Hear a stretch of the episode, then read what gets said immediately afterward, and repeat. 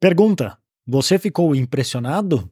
Porque eu não fiquei muito, eu fiquei na dúvida do porquê que eu não tinha ficado impressionado com algo que muita gente falou e falou e falou e está em todas as notícias e que por algum motivo não me chamou tanta atenção. E eu fiquei encucado com isso e é sobre isso que eu quero falar hoje. Já vou explicar sobre o que que eu quero dizer, sobre o que que eu estou falando e quais as consequências disso para o longo prazo. Então aqui quem fala com você, caso não me conheça, é Bruno Piscinini, já faturei mais de oito dígitos online e hoje eu ajudo não só experts, mas negócios digitais a escalarem seus faturamentos, mas não seus custos, usando inteligência artificial.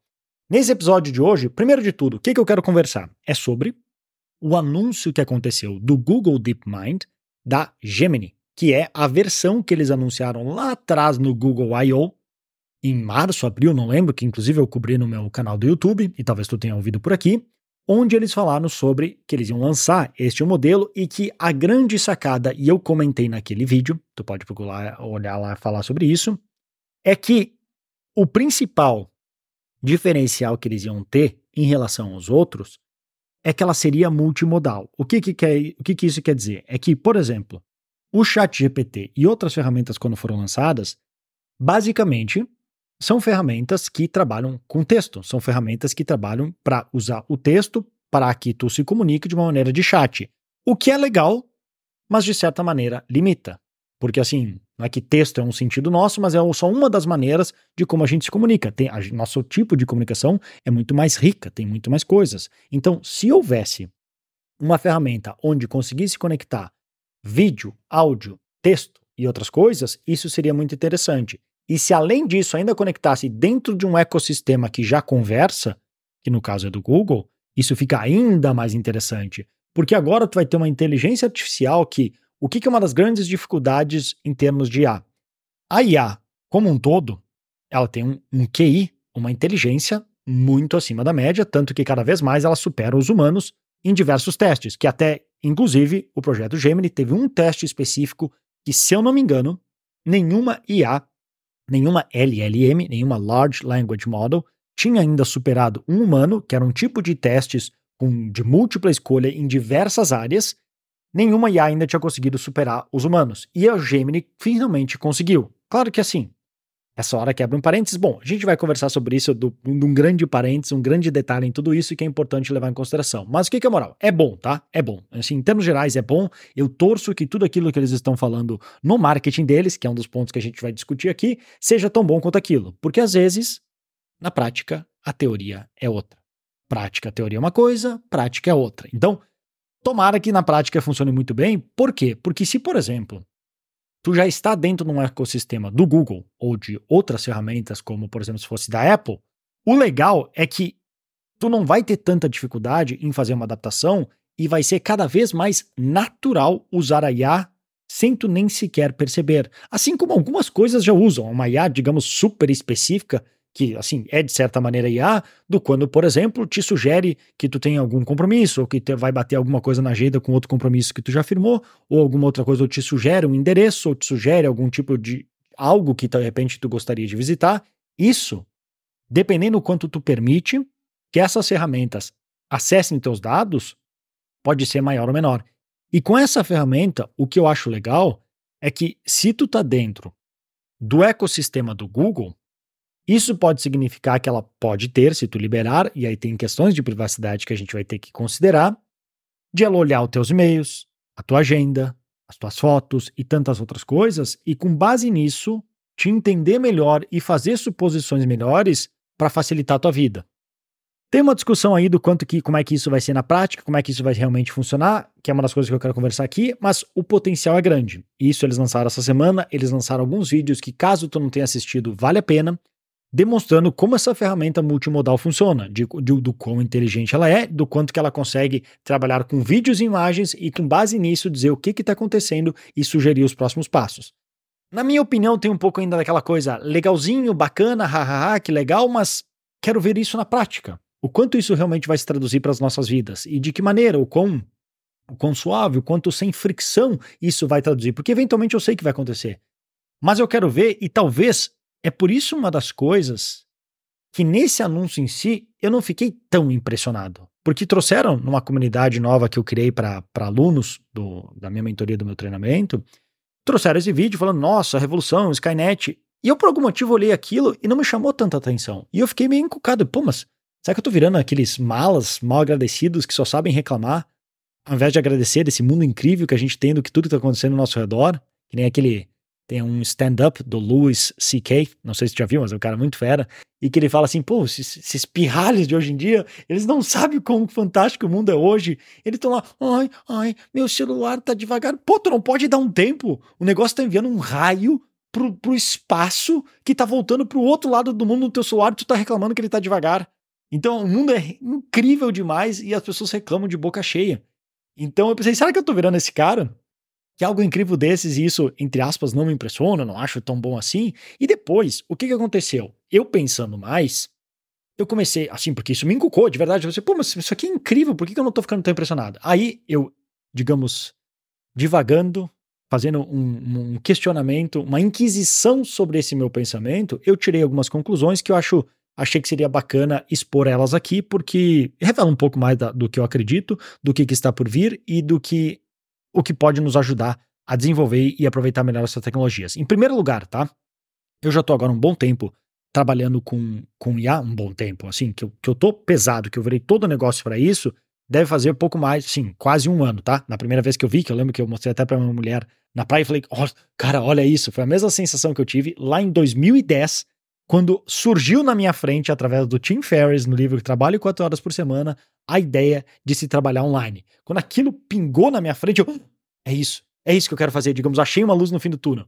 E para mim, a IA, quando teve o GPT 3.5, que eu vi que o que eu demorei anos para aprender a fazer em termos de copy, e eu conseguia chegar a 80% do resultado assim, eu falei, cara, isso aqui vai mudar tudo. Foi assim um treco muito forte que daí eu parei tudo e pivotei todo o meu negócio para isso. Eu tava numa fase entre projetos que alguns não estavam bem como eu gostaria, eu pensei, é isso virei tudo para lá. E que bom que eu fiz, porque cada vez mais eu vejo que eu acredito que foi uma decisão muito acertada, não só porque eu gosto muito do assunto, encaixa muito bem com o que eu tenho interesse em termos que eu tenho uma, que eu falei no outro episódio, inclusive, profundidade no assunto, mas combinar com a parte de tecnologia que eu gosto pra caramba, sempre gostei. Sempre fui o nerd, o geek que gostou, que eu ia para qualquer trabalho e eu era o responsável por cuidar que o computador não explodisse. Então, meio que já indicava o que, que eu devia fazer. Então sempre gostei dessa parte tecnológica e isso é uma maneira que, sem ser um super programador, eu consigo tirar e muito proveito disso, combinando com as minhas outras habilidades que agora eu desenvolvi: copy, marketing, design e tantas outras. Então isso é legal e por estar assim, esse wow do que, nossa, olha o que dá para fazer, eu já tive múltiplas e repetidas vezes. Eu tive a primeira vez que eu usei o ChatGPT, eu tive a primeira vez que eu usei o Midjourney ainda na versão 4, eu, cara, eu não acredito que isso é possível. Isso aqui é fantástico. E cada vez mais, aí lançava outra ferramenta. Eu, nossa, foi assim, uns um ou por mês, pelo menos, que eu tive. Então agora, de uma certa maneira, não é que eu estou vacinado, mas o Google já tinha anunciado que eles iam desenvolver esse modelo. É algo que não é tão maluco assim. E que, inclusive, eles falaram, vai ser multimodal.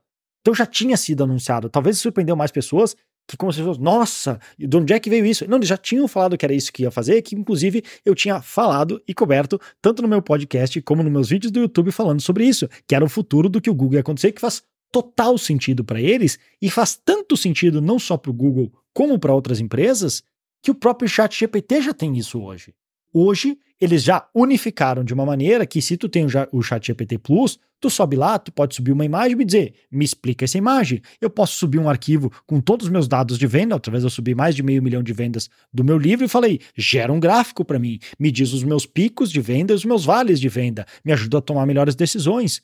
Então, isso de trabalhar de uma maneira multimodal não é tão surpreendente assim. É algo que o ChatGPT já está fazendo e outras ferramentas também, que inclusive em alguns dos projetos que eu estou participando, que inclusive que eu já falei aqui no, no, outro episódio, que agora eu atuo como advisor de IA para a Curso Educa, né? Que é uma plataforma que está crescendo muito nesse mercado. A gente tem falado sobre isso. De como, por exemplo, um, um cliente da Curso Educa, assim como eu, que tenho meu curso hospedado lá, eu posso subir meu curso, esse vídeo, o que, que seria legal demais? Que esse vídeo fosse já puxado, tratado, puxar uma transcrição, tratado esses dados, pode criar corte, pode criar sumário, ou pode simplesmente treinar algum tipo de chatbot para depois ter um tutor, digamos o Bruno IA, que eu ofereço para os meus alunos. Para ao invés de que toda vez fazer a pergunta e esperar pelo suporte responder, Aquela 80, 90% das perguntas que se repetem já responde assim, ó, instantaneamente, indicando de qual aula veio. Não é legal?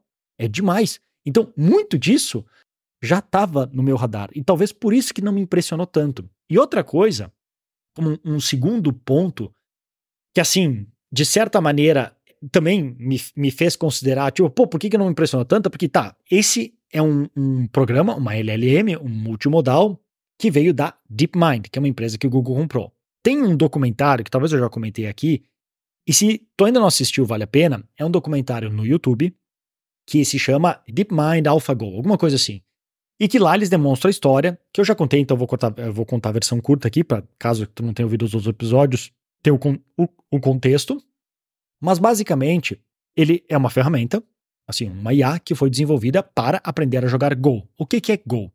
Xadrez é um jogo que tem, se não me engano, 10 por 10 casas. Go tem 19 por 19, então ele é infinitamente maior em número de jogadas possíveis. Não, assim, infinitamente, não literalmente, mas meio que literalmente, porque em xadrez tu consegue, foi o que eles fizeram no passado, desenvolver uma inteligência artificial, entre aspas, que não é que ela é inteligente.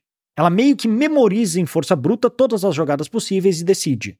É diferente de ter que aprender a jogar. Mesmo sem ter decorado todas as jogadas na tua cabeça, tu sabe qual é o próximo movimento. E o gol, essa é a única maneira de jogar. Por quê? Porque são tantas possíveis jogadas que, literalmente, na abertura do, do documentário eles falam isso, o número de jogadas possíveis numa partida de Go, que é um dos jogos de tabuleiro, se não o jogo de tabuleiro mais antigo do mundo, o número de jogadas possíveis é maior do que o número de átomos no universo visível. Olha a loucura. O universo, que é essa universo visível, que é essa loucura feita de literalmente centenas de bilhões de galáxias, galáxias como a nossa, sendo que cada galáxia tem mais alguma, tipo, cerca de 100 a 200 bilhões de estrelas como o Sol, como o nosso. A gente não consegue nem imaginar o quão grande é isso. Aí tu pega aqui isso, é os átomos disso tudo, e o número de jogadas possíveis do Gol é maior do que tudo isso. Não dá nem para entender, a gente tá falando de números tão literalmente astronômicos que a gente perde a noção. A gente não sabe nem fazer uma comparação. Ah, uma ervilha com Júpiter. Eu não tenho ideia. É muito grande. Então, para aprender a jogar esse jogo, a DeepMind tinha que realmente aprender. E era considerado um super desafio para a inteligência artificial. E, meio que dando um spoiler, chuta só o que aconteceu. Eles conseguiram. Então, aquilo para mim já foi um nossa, um ou, assim, foi pô, um documentário incrível, achei demais, muito bem feito e que, que eu achei muito legal, porque foi na hora que eu comecei a estudar bastante sobre isso. Então, isso eu já sabia do potencial dos caras, do que eles fizeram. Isso era algo que é talvez bem mais difícil, que era resolver essa partida, e dali eles estão trazendo toda essa inteligência agora para várias outras coisas, agora conectando de maneira multimodal. Só que a gente vai além, que é o terceiro ponto aqui, porque beleza, eles fizeram tudo isso, é muito legal. E assim, eu até fiz um post nas minhas redes falando que assim, pô, muito legal o marketing do DeepMind da, da, do Gemini do Google. Palavra-chave: o marketing. Porque entre teoria e prática pode ter dois mundos distantes, nem sempre é a mesma coisa. Então, pensa só a motivação que o Google tem nesse momento. É uma empresa que sempre dominou não só o mundo inteiro, porque eles têm uma competição grande entre Facebook, Microsoft, Amazon e outros, cada um na sua área. Mas Recentemente, eles devem estar tomando um ferro bonito, porque muita gente deixou de usar o Google, o Chat GPT pela primeira vez em muitos anos mostrou como tinha uma alternativa que realmente pudesse colocar em risco o império e monopólio do Google naquela área, inclusive a ponto de, por exemplo, eu não sei se tu fez isso, mas eu fiz e tantas outras pessoas, a ponto de considerar usar o Bing para usar com inteligência artificial, de tanto que mexeu as coisas. Então eles têm uma pressão gigante por resultados para mostrar algo qual era a chance que eles vão produzir algo muito, muito, muito grande para competir em termos de marketing? Por isso que eu torço para que tudo aquilo seja verdade e um pouco mais e que se torne realidade o quanto antes, porque é só questão de tempo, tempo e conhecimento. Mas assim, até eu não testar e ver isso na prática, eu não confiaria 100% no marketing dos caras. É só o marketing, é um demo, é um vídeo 100% preparado que eles podem editar como quiser para não ter erro nenhum. Assim como, por exemplo, a Microsoft, o Bill Gates, quando foi apresentar, acho que foi o Windows 95 ao vivo, ele deu tela azul. Então, uma coisa é teoria, a outra é prática. Uma coisa é o demo e o marketing, outra coisa é nós na vida real. Então, apesar de, nossa, que legal, que bacana, Primeiro, é um demo. Segundo, aqueles exemplos me parece um pouco no início, quando assim apareceu o chat GPT e muita gente usando para fazer, nossa, que legal, gera um texto assim, gera um texto assado. Legal. Mas quanto tu conseguiu realmente colocar em prática em termos de negócios, em termos de mundo real? Porque sim, eu sei que tu colocar ali, ele gera títulos, ele gera copy, entre aspas, ele gera conteúdo. Mas quanto desses são realmente de qualidade e bons que tu colocaria o teu nome com orgulho? Isso são dois mundos distantes, não é só um pouco mais de trabalho. É muito mais trabalho, que é o que eu tento, para o meu mercado e para o meu público, atalhar. Então, nesse caso, por essa experiência, para mim é a mesma coisa. Assim, ou muito parecido. Legal esse teu exemplo desenhando o pato, ele falando que o pato não é azul e agora tem um pato de borracha que flutua na água. Que é no vídeo eles mostram isso. Mas o que que eu, na minha vida prática, eu vou usar? Eu imagino que vai sim ter usos. Eu não tô dizendo que não vai ter. Só que eu acharia mais legal se eles já tivessem mostrado alguns desses usos de maneira prática. E aí, eu, por que, que não mostraram? Tipo, tem algumas coisas que, um outro vídeo que eles fizeram, que é em termos de programação, que eles estão mostrando o quanto que, porque essa, até comentei no outro episódio, né, que é uma das profissões que a gente achava que ia ser super segura, hoje a gente não sabe mais. Porque programação é o que essas linguagens comem de café da manhã, almoço e janta. Então eles conseguem muito bem entender a lógica. Não é que eles já fazem todo o código do zero, assim como eles não fazem todo o código do zero. Podem até fazer, mas provavelmente vai dar um monte de erro, ele não vai entender o contexto inteiro. Não é tão simples. Ainda precisa de pessoas para coordenar estas máquinas. Mas o potencial está aí. Só que eu quero ver na prática, para que não seja só teoria, não seja só o marketing, não seja só o demo, mas sim exemplos de usos reais na prática, para daí a gente ter uma noção melhor do quanto essa todo esse, o que eu acredito que nesse momento é, que é um potencial se vai se transformar em resultados reais ou é talvez mais um Google Glass ou alguma coisa assim que, nossa, potencial enorme, mas que na tradução para a prática do mundo real não ficou tanto, que é um pouco o que eles chamam de, em termos técnicos, chamam do vaporware. Em vez de ter o hardware, software e firmware. E o vaporware é aquele que promete demais, mas que nunca consegue entregar porque fez uma, uma promessa tão grande que simplesmente não é factível. Assim, por mais que fosse possível de alguma maneira, ou é muito caro, ou não tem como, ou não tem capacidade de processamento, ou simplesmente não tem mercado suficiente para aquilo. Então, são algumas das coisas que eu tenho dúvida e que eu quero esperar para ver o que vai acontecer. E para concluir e fechar, tudo isso no final me lembrou uma célebre frase de um célebre jogador de futebol que é o Zinedine Zidane. E o que, que ele falou? Tem um. Não, não chega nem a ser um documentário, tá? Tem um filme do Zidane, não sei se já viu. É, para mim, da minha geração que acompanhou o cara jogando, para mim foi um dos melhores jogadores de futebol que eu já vi jogar e que ele faz, ele conseguia fazer aquilo. Que um amigo meu, eu já tinha ouvido uma situação parecida, mas um amigo meu, ele falava e achava muito bom a maneira como ele colocava. Que assim, os melhores jogadores, na verdade, os melhores profissionais, tá? Qualquer que seja a profissão. Pode ser palestra, pode ser copy, pode ser conteúdo, pode ser jogador de futebol, jogador de qualquer coisa. Os melhores profissionais, eles têm uma facilidade por uma maestria tão grande no que fazem que tu olha e parece fácil. Então tu olha assim, por exemplo, o Zidane jogar e tu pensa, mas é fácil esse tal de futebol, né? Coloca a bola no pé, joga para um lado, o jogador cai para o outro, tu passa, chuta, a bola entra no gol, barbada. Aí tu vai ver o jogo lá do cara da série B, aquela coisa se tropeçando, caindo no chão, tu pensa, mas é difícil esse tal de futebol, né? É, não parece ser tão fácil jogar. Claro, porque quem é muito bom faz parecer que é fácil. Quando na verdade tem anos ali de talento e treino. Anos mais de treino, né? O talento vem em parte, mas esse, obviamente, esse talento é lapidado com muito e muito treino. E uma frase do Zidane justamente nesse filme, que não é bem um documentário, é só assim. É meio louco, tá? O filme. É, é legal ver, porque eu gostava muito do cara, mas não recomendo para todo mundo. Porque o que, que eles fizeram? Eles botaram umas, sei lá, 10, 12 câmeras num jogo deles contra o Sevilha, não lembro contra quem era no estádio, câmeras de alta resolução que pegava ele assim, super alta resolução, e um microfone, acho que nos dois pulsos, para acompanhar tipo os movimentos. E é o filme inteiro, só como se fosse meio que. Não chega nem a ser a visão dele, tá? Porque tu tá vendo ele em terceira pessoa, tipo um Fortnite. Uma vista de terceira pessoa e não de primeira pessoa. Ele jogando, o quanto ele se comunica, a respiração e só. Não tem narração, não tem fala, não tem nada. É só isso. O jogo inteiro. Então tem que gostar bastante do cara e de futebol. Mas no, nesse filme, o que me marcou, que valeu a pena só por isso, é que eu descobri uma das frases, que eu não sei se é dele, mas eu ouvi dele pelo menos, que ele fala o seguinte: que a mágica, às vezes, está muito perto de não ser nada demais. E que eu achei, assim, a primeira vez que eu vi ficou meio que marcado o que, que ele quer dizer com isso, mas conforme os anos passaram, para mim ficou bem claro a importância, o que, que isso significa e talvez o contexto que ele queria dizer.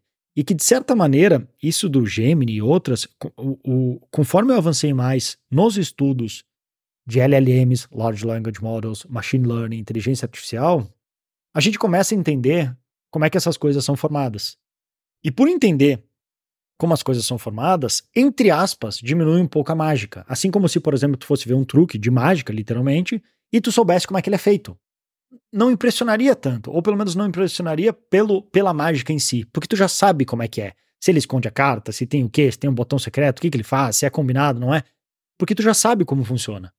Só que, aí para mim impressiona mais, quando tu, mesmo sabendo o truque de mágica, o quão bem aquela pessoa consegue performar. Porque só porque eu sei que o Zidane é passar para um lado e para o outro o que, que ele faz, não significa que eu consiga fazer. E isso é admirável. O quanto o cara teve que treinar para chegar naquele nível. Então é um tipo diferente de admiração. E aí, nesse caso com o Gemini, é um pouco isso. Agora, por estudar já um pouco mais, entender um pouco mais como essas coisas funcionam, quando falo o que vai ser multimodal, eu consigo, de certa maneira, ver algumas das coisas de como é que foi treinado, como é que isso foi feito, porque eu já entendo, por exemplo, que a primeira vez que eu vi o Mid Journey, eu, cara, como é que os caras fazem isso? Que mágica é essa para conseguir gerar uma imagem desse tipo? Como isso? E depois, conforme eu comecei a estudar cada vez mais IA no geral, eu entendi que é uma questão de treino, que é um tipo de simulação, de assim, que é replicando mais ou menos como o nosso cérebro aprende, com redes neurais, como é que isso funciona, as deep networks, como é que tem os layers, como é que isso vai, faz uma retropropagação, como é que treina, tipo como uma criança aprende. Então, quando tu começa a entender isso, tu sabe que é questão de capacidade de processamento, ter a base de contexto suficiente e melhores modelos. Tô simplificando bastante, tá? Tem muita coisa por trás. Mas Agora as aplicações, assim, vai ter mais treino, vai ter mais mudanças, mas para mim, me surpreende muito mais o que talvez é só um rumor. Eu não fui atrás o suficiente, porque se a gente fica indo atrás desses rumores, a gente passa o dia lendo rumor. Mas que um dos rumores que isso me impressionaria mais é que, lá da, daquela confusão que deu com o Sam Altman da, da OpenAI, ele teve um anúncio de uma possível modelo Q, alguma coisa assim, Q asterisco, e que aquilo parecia, eu vi só por cima, tá? Então não tenho 100% de certeza, mas que tinha quebrado algum tipo de criptografia que, em teoria, não se poderia quebrar. Se isso realmente aconteceu, e porque muitas vezes, em termos de A, eles conseguem ter o resultado final, mas eles não conseguem pegar e olhar o que aconteceu naquela caixa preta. Eles não conseguem olhar e entender como é que foi o treinamento por onde esse caminho ele achou. Não é tão simples assim. Isso fica lá meio que escondido assim, uma, uma assim, se eu fosse dizer, por exemplo, o equivalente, é que nem nós, porque é realmente imitando como o nosso cérebro trabalha, quando a gente fala que a gente tem um feeling que alguma coisa está ruim ou que alguém está mentindo. Se nos perguntar, às vezes a gente não sabe explicar 100% por quê. Porque a gente tem parâmetros que a gente foi treinar na, na nossa mente que indicam para aquilo. Parecido, não 100%, o que acontece em termos de IA. Então eles não conseguem saber 100% como aquilo aconteceu, o que seria muito assustador. Porque daí, em teoria, o ChatGPT conseguiu, enfim, o modelo por trás conseguiu, que seria o GPT-5 ou o que for, desenvolveu algo que é mais do que todos os matemáticos hoje vivos, porque eles dizem que não é possível. E como fez isso? Como se fosse uma descoberta realmente incrível, a ponto de causar toda essa comoção com o Sam Altman, de despedir e ele voltar e essa loucura toda. Não sei se foi isso, mas isso me surpreenderia muito mais, porque daí nem eles sabem como isso aconteceu. E quando a gente não sabe, fica tipo meio que esse mistério. O que há do outro lado? O que há nos confins do universo? Será que tem vida após a morte? Isso são os mistérios que nos impressionam mais porque a gente não tem a resposta. Mas se a gente sabe como a coisa foi feita, impressiona, mas de uma maneira diferente. Mais da performance daquilo do que a mágica de como aquilo aconteceu. Então esse foi um dos motivos do porquê esse anúncio do Gemini, apesar de incrível, ser muito legal e é legal ver, todos esses motivos. É só marketing, é uma demo, eles já tinham falado que iam fazer isso, tem certas coisas que eu já entendo como é que funciona, então não é tão impressionante, porque é uma questão de treinamento de modelos. E, assim, não é querer ser chato nem nada, mas é porque é o que eles já tinham falado que iam fazer. Tem outras coisas que estão por vir, que eu tenho mais expectativa, como eu falei, esse, esse que eu acabei de falar, dessa história da, da OpenAI. Que, de novo, também é só uma história, são rumores, é assim como Elon Musk a gente nunca sabe 100% a verdade, porque a gente não sabe quanto que isso é PR, quanto que isso é marketing, quanto que isso é para chamar atenção, porque o Gemini vai ser lançado, como é que eu tiro a atenção daqui, como é que eu tiro a atenção de lá, como é que eu faço suspeitar, porque daí de repente, porque, por exemplo, as ações dele tomaram um pau ferro assim, feio quando o Sam Altman saiu. Tem que recuperar. Então tu faz boatos como se fosse, nossa, tivemos um super breakthrough, agora vai mudar tudo. Então talvez isso, tem uma nova esperança, as ações comecem a voltar a subir de novo. A gente não sabe. Tem diversas intenções e, e outras segundas intenções por trás e terceiras intenções por trás que a gente não sabe. Então tem que sempre levar com um pouquinho, uma pitada de sal tudo, como a expressão em inglês fala, antes de levar o pé da letra. Beleza? Então, no geral, é isso que eu queria falar sobre esse assunto, que é bem interessante sim. Espero de verdade que tudo que está no demo e no marketing se torne realidade, mas vamos esperar para ver. Vamos ver como é que é na prática, para ver se entre teoria e prática, entre teoria e prática há diferença, ou se realmente eles vão entregar o que eles estão prometendo. Então, esse episódio fica por aqui. Se curtiu, compartilha, deixa uma review, manda pro amigo, tio, pra vizinha, pro o companheiro de academia, sei lá, quem tu quiser, para conseguir, para colaborar e também para compartilhar e incentivar que eu continue produzindo esse tipo de conteúdo. Vou ficando por aqui, um grande abraço e até mais.